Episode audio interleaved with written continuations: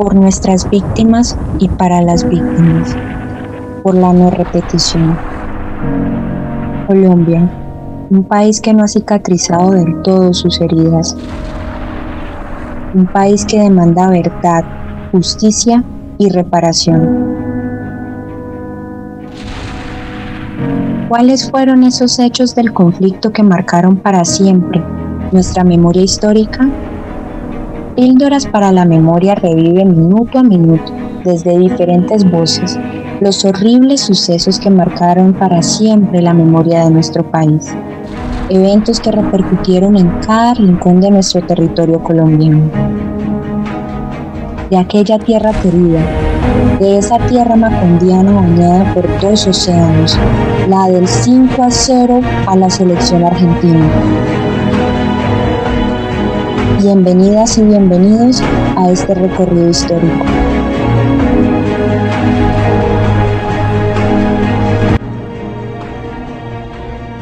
La producción, el tráfico y el uso indebido de sustancias narcóticas ha alcanzado dimensiones enormes alrededor del mundo. Sin embargo, aquí, en Colombia, el problema ha adquirido unas connotaciones muy particulares ya que por mucho tiempo ha sido considerado como el mayor productor mundial de cocaína. La estructura propia del narcotráfico ha sido relacionada a la configuración de grupos armados y carteles que controlan, podemos decir, todos los eslabones de la cadena, desde el cultivo para el caso de la hoja de coca hasta la producción y distribución de la droga a través de redes muy sólidas. Tradicionalmente, el fenómeno y el escalamiento del narcotráfico ha movido a los países a actuar de manera conjunta frente a este problema, estableciendo mecanismos institucionales, jurídicos, políticos, para mitigar el problema desde todas las perspectivas posibles. En el caso colombiano, los orígenes de la industria del narcotráfico pueden localizarse desde el comienzo de la segunda mitad del siglo XX como consecuencia de al menos cinco factores la crisis de la producción agrícola, la crisis de la producción textil, el desarrollo de la actividad de contrabando, la violencia política y la lógica demanda, prohibición, adicción y consumo. De este modo, el tráfico ilegal de las drogas es visto en el país desde los años 70 como un asunto penetrante en las estructuras estatales, de manera que en Colombia se pasó del tráfico de bienes al tráfico de drogas y se desarrolló y se fortaleció durante los periodos comprendidos entre 1960 y 1970. El proteccionismo fue también un terreno fértil para el desarrollo del contrabando y las frutas de este, las primeras utilizadas en el tráfico de psicotrópicos, de marihuana y cocaína. La marihuana inicialmente contribuiría a resolver las crisis que se están produciendo en el sector cafetero y algodonero del país. Ahora es importante recordar que este fenómeno tiene varias cabezas, entre ellas la que representó, por un lado, la lucha contra la reforma agraria durante la administración del presidente Alfonso López Michelsen, en donde lo esencial fue reprimir el movimiento campesino, y por el otro lado, el periodo de la llamada bonanza marimbera. Durante la bonanza, el 80% de los agricultores de la costa atlántica cultivaban marihuana. Sus ingresos aumentaron hasta seis veces, lo que significó cambios sociales y económicos en la región. Aunque algunos campesinos utilizaron la siembra de marihuana para adquirir financiación e invertirlos en otro tipo de cultivos, otro grupo de campesinos utilizaban las dos formas. Sembraban marihuana y maíz y frijol para darle cobertura a los cultivos de hierba. En el año 1978, la marihuana representaba casi el 39% de las exportaciones nacionales. Las ganancias eran exorbitantes. En el mismo año, la marihuana equivalía al 7,5% del Producto Interno Bruto del país, el 3,2% del Producto Interno Agrícola y el 29% del sector del comercio. Durante la administración de López Michelsen funcionó la llamada ventanilla siniestra del Banco de la República, donde se legalizaron fortunas construidas de manera ilegal. Se podría afirmar que el contrabando crea las condiciones para el desarrollo de la industria del narcotráfico. Los dos puntos de desarrollo de la actividad del contrabando que serán fundamentales en el impulso del narcotráfico son Urabá y La Guajira. El grupo antioqueño que dará origen al cartel de Medellín opera desde entonces en la costa atlántica y el Cauca. El primer ciclo estará unido fundamentalmente a la producción y comercialización de marihuana. Ahora, el narcotráfico ha sido el fenómeno que ha estado de manera imperativa en la agenda pública del país. Desde las condiciones de las estrategias económicas y políticas hasta el punto de poseer una agenda securitizada. Es decir, es un asunto que ha sido incluido en la agenda de seguridad del Estado, debido a, por supuesto, la transversalidad que le caracteriza. El punto de partida de esta actividad ilegal tiene que ver paralelamente con el surgimiento de grandes empresas o carteles dedicados al negocio. Los carteles de la droga en Colombia iniciaron sus movimientos trayendo la pasta de coca desde Ecuador y Perú y la traficaban en Estados Unidos. Un comienzo que trajo consigo una guerra entre carteles por rutas, territorio, control y retaguardias estratégicas, dejando al Estado en una situación de completa vulnerabilidad hasta el punto de marginarlo. En muchas ocasiones de su función constitucional, del monopolio de la fuerza y del orden público. La lucha entre el Estado y los carteles de la droga fue una evolutiva espiral de conflicto entre los bandos encontrados. Se forjó de manera explícita una arquitectura de constante confrontación entre fuerzas regulares y criminales. No obstante, uno de los interrogantes más resonados por los académicos y círculos especializados en la dinámica del narcotráfico en el país es cómo ha podido sobrevivir dicha actividad ilegal en un Estado que ha implementado una serie de políticas y acciones para combatirlo. Sin embargo, una de las respuestas a la cuestión que mejor claridad refleja es que el arma más importante con la que cuenta el narcotráfico no constituye su capacidad de fuego, sino su capacidad de infiltración en los circuitos económicos, sociales y políticos convencionales. La estructura básica en Colombia de los carteles entre los años 80 y 90 comprendía un complejo andamiaje organizacional.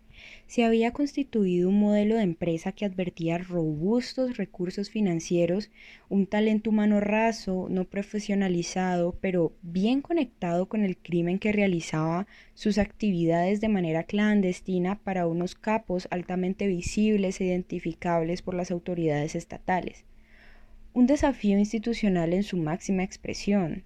Eh, se involucraba, entre muchas cosas, con el lavado de activos, el tráfico de precursores químicos y de armas, sicariato, extorsión, terrorismo como un método para el mensaje político y otras formas de criminalidad común y organizada.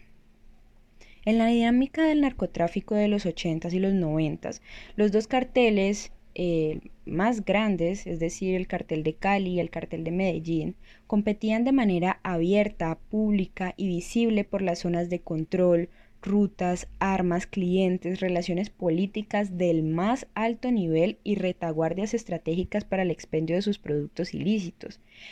Ese conflicto generó una gran resonancia y dichos grupos estuvieron en constante confrontación armada y estratégica hasta el punto de poner en jaque la institucionalidad del país con sus múltiples dimensiones.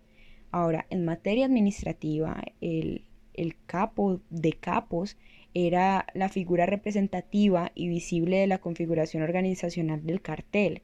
Esto se traducía como en una simbología de relación de poder, en, estrategia de persuasión y de cierto modo era la que retaba esa institucionalidad del Estado.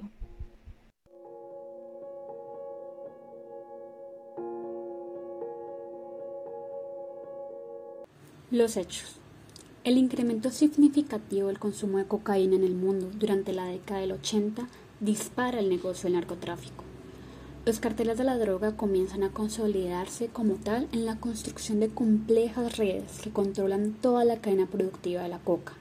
Con precios bajos y buena calidad, los narcotraficantes colombianos conducen de manera monopolítica el tráfico mundial de cocaína durante la década del 80. Esta década fue la expresión viva de lo que hoy entenderíamos como uno de los capítulos más crudos en la historia de Colombia. En 1989, por ejemplo, el país se estremeció con el asesinato del candidato favorito a convertirse en el siguiente presidente de Colombia, Luis Carlos Galán, cuyo homicidio, hoy en día, se le atribuye a los miembros del cartel de Medellín. Sin embargo, cinco años antes, a manos de este mismo cartel, habría sido asesinado Rodrigo Lara Bonilla, ministro de Justicia, cuya muerte podríamos decir que representó el inicio de una guerra sin cuartel entre el Estado colombiano y los grupos de narcotraficantes, que se extendería por lo más de una década. Asimismo, no podríamos olvidar el asesinato de uno de los fundadores y directores del periódico El Espectador, Guillermo Cano, asesinado en 1986, dado que se había osado en denunciar los actos de este cartel. Hablemos del cartel de Medellín. El origen de este cartel se encuentra en la unión de la delincuencia común y la delincuencia organizada en actividades tales como el contrabando, el narcotráfico de esmeraldas y la producción y el tráfico de marihuana en la década de los 50 y 60 como cartel propiamente dicho, se forma a mediados de la década del 70 cuando grupos de pequeños traficantes de drogas que traían la base de coca de Perú y la procesaban en la ciudad de Medellín se empiezan a asociar para crear una empresa ilegal que tenga la capacidad para controlar toda la cadena productiva de la economía del narcotráfico, tomando en consideración la siembra de, hoja de coca, la producción de la pasta y su cristalización, el transporte y sobre todo el control de los mercados en los centros de consumo. El cartel de Medellín se organizó según una escala de importancia en las que hicieron parte Pablo Escobar Gaviria, conocido como el patrón de Antioquia, Gonzalo Rodríguez Gacha, el mexicano, de Pacho, Cundinamarca, los hermanos Fabio, Jorge Luis y Juan David Ochoa de Medellín y Carlos Leder de Quindío.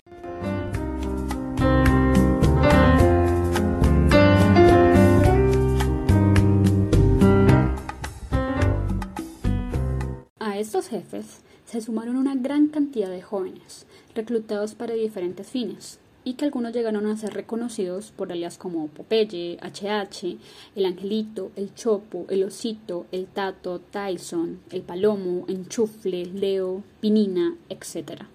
Estos personajes hicieron parte de los cuerpos de seguridad del cartel y de los ejércitos de sicarios mediante los cuales establecieron las relaciones de fuerza para el control y dominio del tráfico de narcóticos.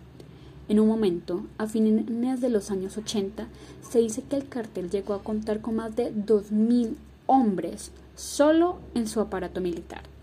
Inicialmente, los centros de producción se ubicaron en el sur del país, en los llanos orientales, y en particular en los departamentos del Meta y Caquetá. Allí funcionó uno de los principales centros de producción, uno de los más grandes del mundo, incluso dicen, conocido como Tranquilandia. Con el desarrollo de la guerra contra las drogas, los cultivos se expandieron a la región del Magdalena Medio y luego por todo el país.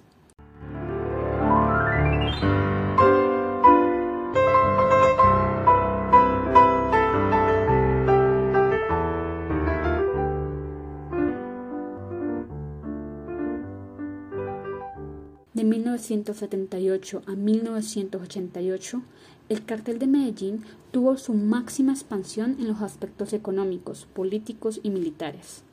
Las fortunas de los principales jefes crecieron de manera desproporcionada por la rentabilidad del negocio del narcotráfico. Entre el 70 y el 80% del negocio de la coca lo controlaban los carteles de Colombia. Se considera que para los mediados de la década del 80 el 10% del PIB provenía de los recursos del narcotráfico. En 1987 se calculaba la fortuna de Pablo Escobar de 8 mil millones de dólares. Además de múltiples magnicidios, así como de los innumerables asesinatos de miembros de la fuerza pública, pues por cada miembro de la fuerza pública dada de baja se le daba una recompensa a los sicarios. Al cartel de Medellín se le atribuye el atentado al edificio del DAS en Bogotá el 6 de diciembre de 1989. Aquel repudiable acto estaba dirigido al entonces director del DAS, Miguel Alfredo Maza Márquez, quien se había convertido en una de las principales autoridades involucradas a combatir este cartel. Se utilizó un coche bomba cargado con 500 kilos de dinamita, y si bien Maza Márquez saldría ileso, esto dejó un saldo de 63 muertos y unos 600 heridos.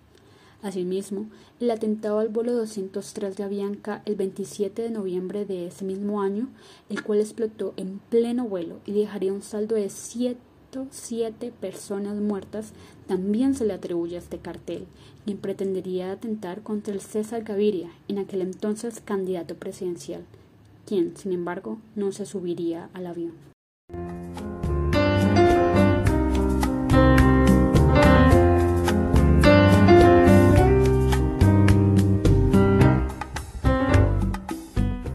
Hablemos ahora de otro cartel que tuvo también gran resonancia en la historia del narcotráfico colombiano, el cartel de Cali.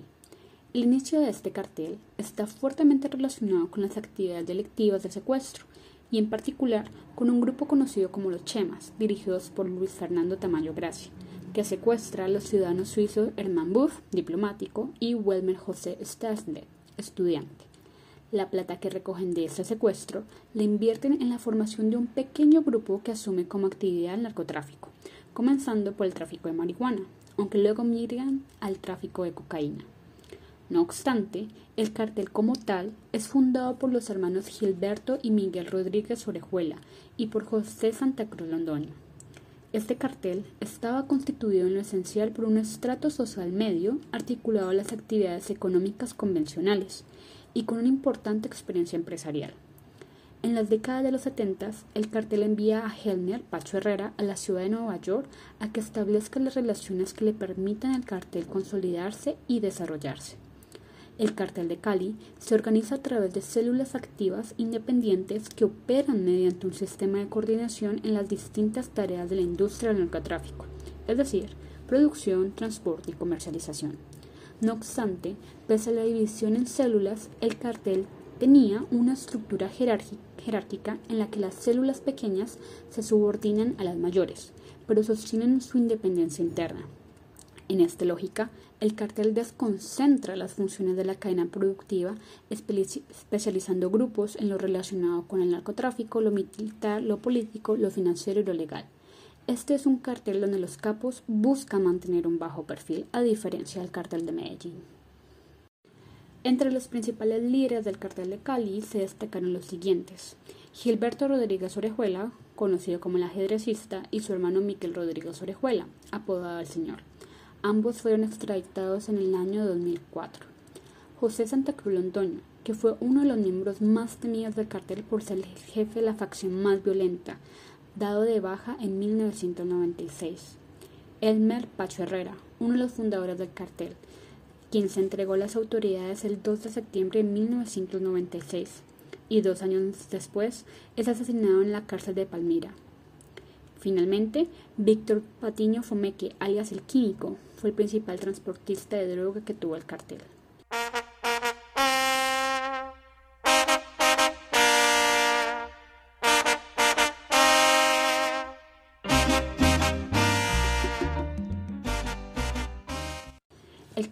Cali innovó en la producción y el tráfico de cocaína, desarrollaron una compleja red de relaciones entre Colombia, Perú y Bolivia, trazaron rutas a través de Panamá y Centroamérica por el Pacífico, incursionaron en la producción de heroína, llegaron a controlar el 90% del mercado mundial en las épocas en que otros cárteles estuvieron en crisis.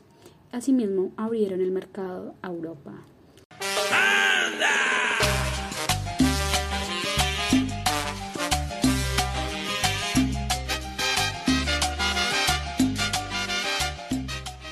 Consideraciones finales. El narcotráfico como un fenómeno que ya no solo representa la ilegalidad y la operatividad fuera de todos los marcos establecidos por la ley, sino que en el marco de un modelo mafioso ha ido capturando el sistema político y económico y se ha empoderado en las envolturas de las sociedades convencionales.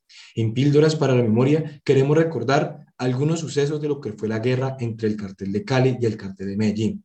Según la revista Semana, lo que llevó al rompimiento de las relaciones entre el cartel de Cali con el cartel de Medellín fue la oposición que presentaron los, los miembros del cartel de Cali a las estrategias de secuestro que estaba empleando Pablo Escobar como forma de presión a las autoridades con el fin de la eliminación de la extradición. El atentado al edificio Mónaco, en medio de esta discusión, el 13 de enero de 1988, 700 kilos de dinamita estallaron frente al edificio Mónaco, propiedad de Pablo Escobar y lugar de residencia de su familia. No hubo muertos, a pesar de que la construcción quedó semi-destruida, aunque el cartel de Cali insiste en negar la responsabilidad del atentado, para Escobar, este parece haber sido la chispa que desató la guerra abierta entre carteles. A partir de ese momento, comenzó una ofensiva contra los negocios y las propiedades del cartel de Cali. El 18 de febrero de 1988 fue incendiada una sucursal en Medellín de la cadena Drogas La Rebaja y a este se sumaron cerca de 40 atentados dinamiteros contra la cadena de droguerías y 10 más contra el Grupo Radial Colombiano, ambas pertenecientes a la familia Rodríguez Orejuela, con un saldo de aproximadamente 50 bombas. 1988 marca el inicio de las ofensivas de espionaje y contraespionaje. Primero Escobar le montó una operación de inteligencia al cartel de Salí Rodríguez Orejuela, quien decidió contratar cinco militares retirados para construir un servicio de espionaje contra Escobar. Este los descubre y los secuestra. El cartel de Cali hizo entonces una propuesta de paz a la cual Escobar pone dos condiciones. Primero, una indemnización de 5 millones de dólares por el atentado contra el edificio Mónaco y la entrega de Pacho Herrera, miembro del cartel de Cali y enemigo acérrimo de Pablo Escobar. Gilberto Rodríguez se negó a entregar a Pacho Herrera y los cinco militares aparecieron muertos poco días después con una cartulina que decía, miembros del cartel de Cali ejecutados por intentar atentar contra personas de Medellín. En un operativo montado por los mercenarios ingleses que tiempo atrás habían sido contratados por el mexicano para entrenar paramilitares en el Magdalena Medio, dos helicópteros artillados despegaron desde algún lugar de Antioquia su misión era asesinar a Pablo Escobar y al propio Rodríguez Gacha, pero por problemas de peso, uno de los helicópteros estrelló y el proyecto fracasó. Todos los indicios llevan a la conclusión de que la misión obedecía órdenes al cárcel de Cali. También se dieron hechos como la baja de Rodríguez Gacha, alias el mexicano, y su hijo Frey. Posteriormente, se pudo determinar que Jorge Velázquez, alias el navegante, militante del cartel de Cali, fue quien proporcionó las informaciones que permitieron a las autoridades dar con su paradero.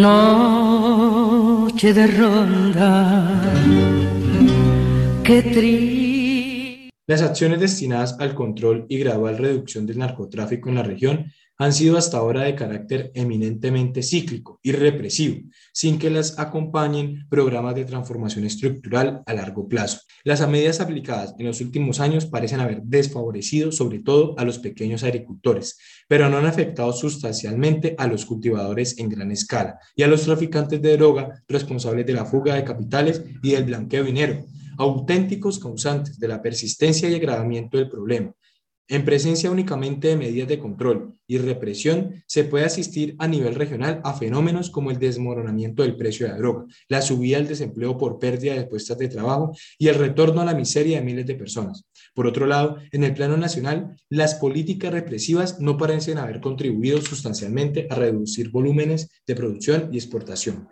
La gran ola de violencia que ha afectado al país en un grado desconocido es atribuible ante todo al impacto de los grandes grupos de delincuentes generado por el tráfico de estupefacientes, la destrucción del sistema judicial, la impunidad habitual, la corrupción creciente son atributos en forma usual al papel de los comerciantes de estupefacientes.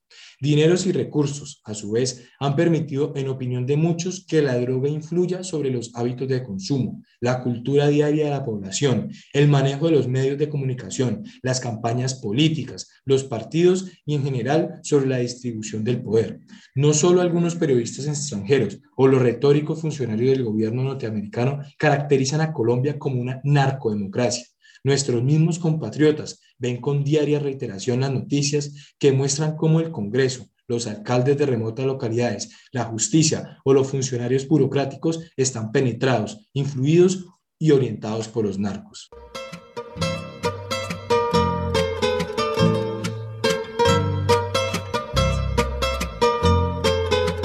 El paradigma de la guerra contra las drogas está basado en fundamentos irracionales que asocian falsamente la coca con la cocaína como un fenómeno estricto de causa-efecto. La búsqueda de una erradicación definitiva del cultivo de la coca es una estrategia que amenaza al tejido cultural de los usuarios y productores tradicionales de este recurso andino. El gobierno colombiano ha reforzado la represión del narcotráfico a través del asalto a los centros de producción, la incautación de bienes, la captura de los principales traficantes y la destrucción de sus instalaciones clandestinas. Varios sectores de la sociedad colombiana han cuestionado abiertamente la estrategia antidroga vigente por los altos costos humanos y económicos que ha causado. Se ha argumentado que la estrategia dominante hasta ahora, la policial, no solo no ha alcanzado los resultados deseados, sino que ha supuesto una represión exagerada, contribuyendo a alimentar la espiral de violencia.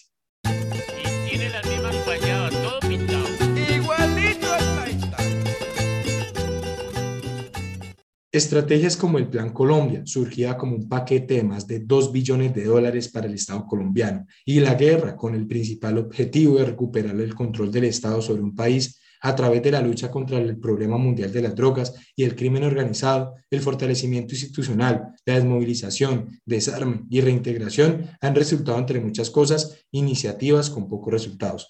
Por un lado, desde su aplicación con la aspersión de más de 1.6 millones de hectáreas para la erradicación de plantaciones de coca, no solo han aumentado el riesgo para los defensores de, de, derechos humanos por alta militarización, sino que también ha generado un riesgo para la salud de las personas a través de la aplicación de productos cancerígenos. Por otro lado, el narcotráfico se profundizó y se fragmentó, por lo que se ha vuelto más difícil de combatir. En lo que parece una perfecta contradicción con los objetivos del proyecto, durante los primeros ocho años del Plan Colombia hubo un marcado incremento en el número de víctimas del conflicto interno colombiano. Según la unidad de víctimas del país, más de 800 mil personas dijeron que fueron victimizadas del total de 7.8 millones de personas registradas como esa unidad. Alrededor de un, de un 75% dijo que el hecho que denunció tuvo lugar durante los años del Plan Colombia. Fundamentalmente se agudizó el problema del desplazamiento forzado. Finalmente, ha incrementado otras economías ilegales, tales como la minería ilegal, la cual se ha configurado como una fuente de financiación de grupos ilegales.